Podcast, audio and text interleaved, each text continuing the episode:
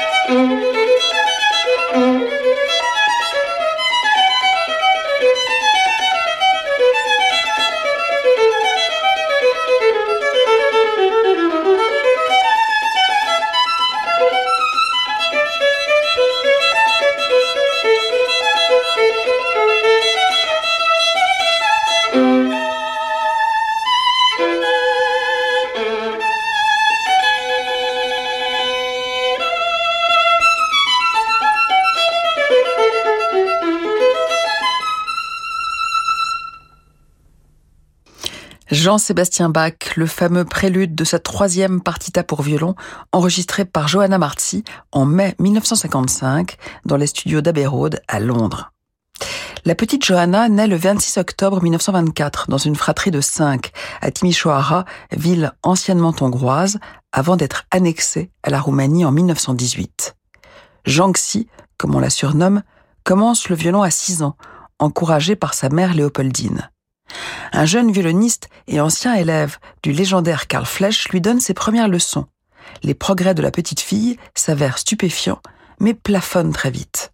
Qu'à tienne, sa famille l'a fait auditionner par une autre légende du violon, Yene Yubai, alors septuagénaire et directeur de la prestigieuse Académie Franz Liszt de Budapest, qui avait lui-même formé des générations de violonistes devenus célèbres. Ubai l'entend dans l'Ave Maria de Schubert. Aussitôt, il décrète que Johanna a de quoi devenir l'un des dix plus grands violonistes du monde si elle poursuit ses efforts, mais que sa technique est à revoir. Il se propose donc de la suivre en cours privé. En réalité, c'est son assistant, Nandor Zolt, qui s'en chargera jusqu'à sa mort en 1936. Faute de pouvoir continuer avec Ubai, qui disparaît à son tour l'année suivante, Johanna poursuit ses études à l'Académie de Budapest, notamment auprès de l'ancien second violon du quatuor Ubai. En 1943, dans sa 19e année, et après avoir décroché plusieurs prix, elle joue le concerto de Tchaïkovski sous la direction de l'un des plus célèbres chefs de son temps, de passage à Budapest, Wilhelm Mengelberg. Concerto qu'elle jouera très souvent sans jamais hélas l'enregistrer. À défaut, écoutons son interprétation du rondo brillant pour violon et piano de Schubert.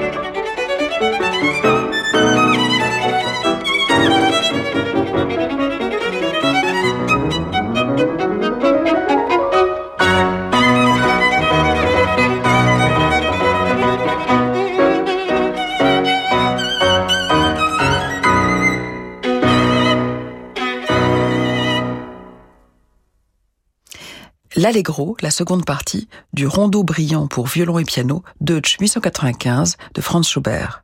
Johanna Marti était accompagnée au piano par Jean Antonietti, un enregistrement réalisé en novembre 1955 dans les studios EMI Electrola de Berlin. Femme majeure avec Daphné Roulier sur Radio Classique. En 1944, alors que sa carrière aurait dû prendre son envol, Johanna Marti devient une juive apatride dans sa Hongrie natale. Avec son mari, le chef d'orchestre Bella de Chilleri, elle fuit vers le Tyrol, mais le couple est arrêté par une patrouille autrichienne et interné dans un camp jusqu'à leur libération par les forces françaises. Au sortir de la guerre, ils s'installent en Suisse, où Johanna Marti se distingue aussitôt en remportant à l'unanimité le deuxième prix du concours international de Genève de 1947, année où le premier prix ne fut jamais décerné. Johanna Marti est alors invitée à se produire avec l'orchestre de la Suisse romande pour jouer notamment le concerto pour violon numéro 4 de Mozart qu'elle enregistrera en 1952 avec le grand Eugen Jorum pour Deutsche Grammophon.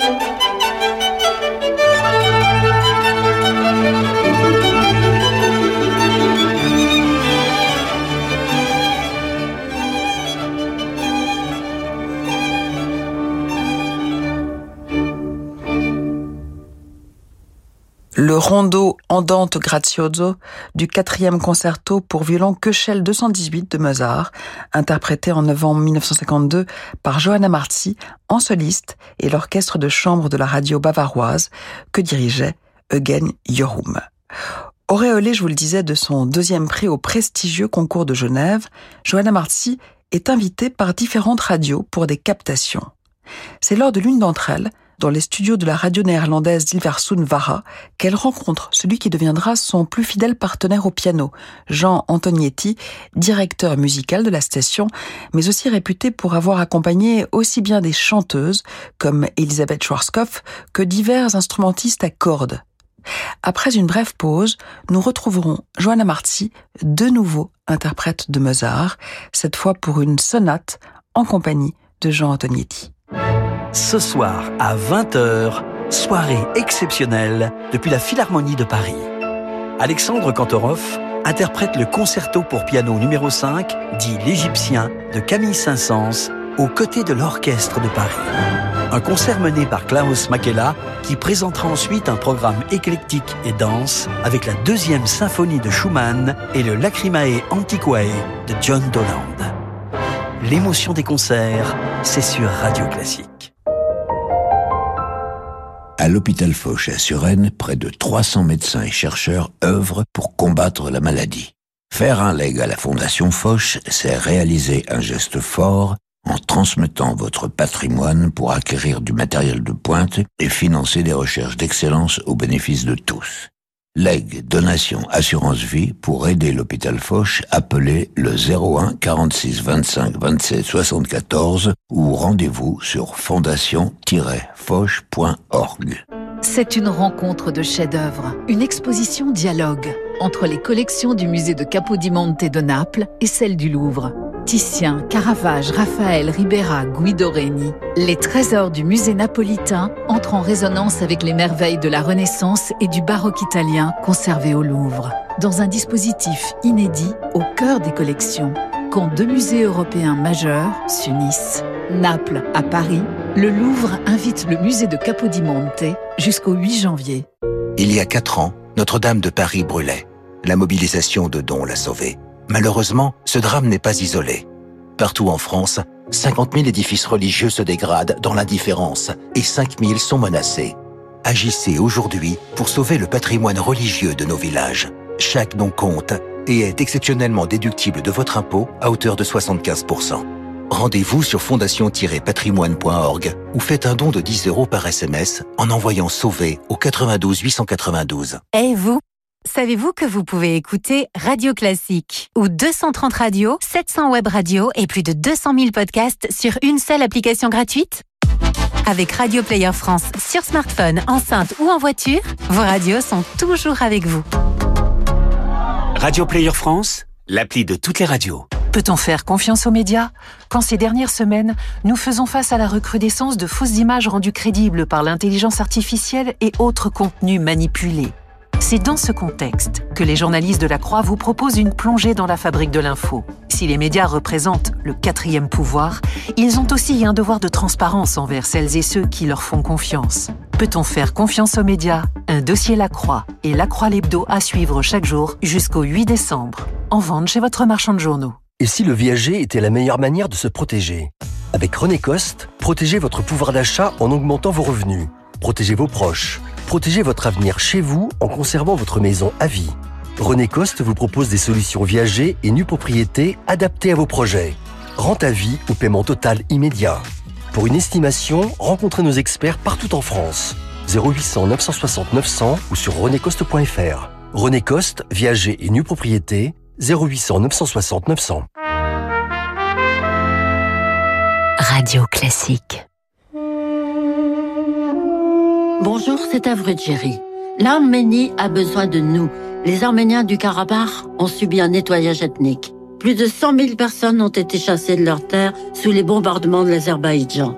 Des milliers de familles sont sans logement et sans ressources. Elles attendent notre aide, votre aide. Le Fonds arménien de France organise leur accueil et prépare leur avenir. Alors aidons-les en faisant un don sur le site fondsarménien.org. fondsarménien.org. Merci. Jusqu'à midi, Femme majeure avec Daphné Roulier sur Radio Classique.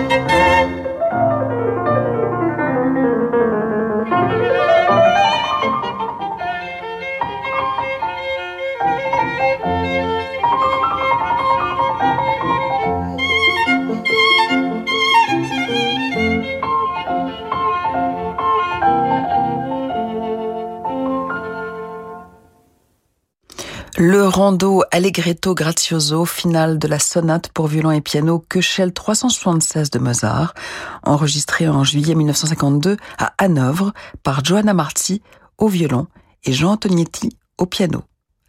Cette année-là, Johanna Marzi fait ses débuts avec le Philharmonique de Berlin tout en continuant d'enregistrer pour Deutsche Grammophon. Mais deux ans plus tard, le puissant producteur et fondateur du Philharmonia Orchestra, Walter Legg, la débauche au profit de Columbia Europe, la voix de son maître. Au début, tout se passe bien, et la violoniste hongroise enregistre dans de bonnes conditions l'un des principaux concertos du répertoire, celui de Brahms, en compagnie d'un chef d'origine polonaise qu'elle apprécie, Paul Kletzky, à la tête du Philharmonia.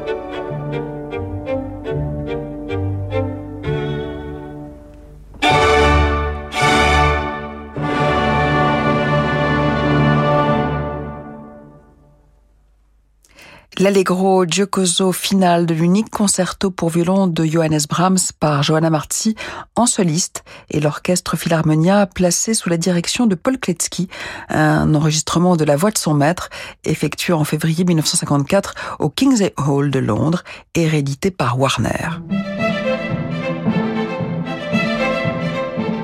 Femme majeure avec Daphné Roulier sur Radio Classique. Je vous le disais, la première année sous son nouveau label se déroula sans accroc. Mais l'année suivante, ô surprise, la voix de son maître ne lui renouvelle pas son contrat. Son crime Avoir eu le mauvais goût de s'être refusé à son producteur, Walter Legg. MeToo n'était pas encore passé par là, et le droit de cuissage avait encore de belles années devant lui. Elle ne le sait pas encore, mais ses gravures de décembre 1955 seront les toutes dernières de Johanna Marzi en studio les deux romances pour violon et orchestre de Beethoven, également avec Paul Kletsky à la direction. Voici la seconde.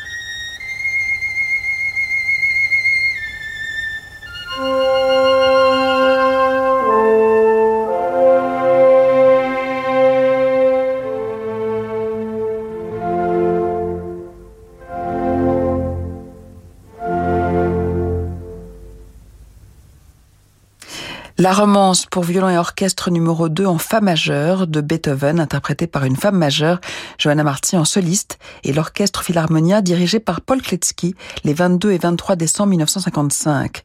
La violoniste qui a juste 31 ans, ne le sait pas encore, mais ce sont ses dernières sessions d'enregistrement pour un disque. Johanna Marty est alors au fait de ses moyens et de sa gloire. Elle est invitée à se produire dans le monde entier, mais n'est plus sous contrat. Elle va aussi divorcer, se remarier, devenir mère et accessoirement essuyer le plus grand camouflet que l'on puisse infliger à une soliste, autant de facteurs qui vont progressivement l'éloigner de la scène, mais patience, nous y reviendrons demain, même heure, même endroit, 11h sur Radio Classique. En attendant, cap sur de nouveaux horizons avec Francis Drazel.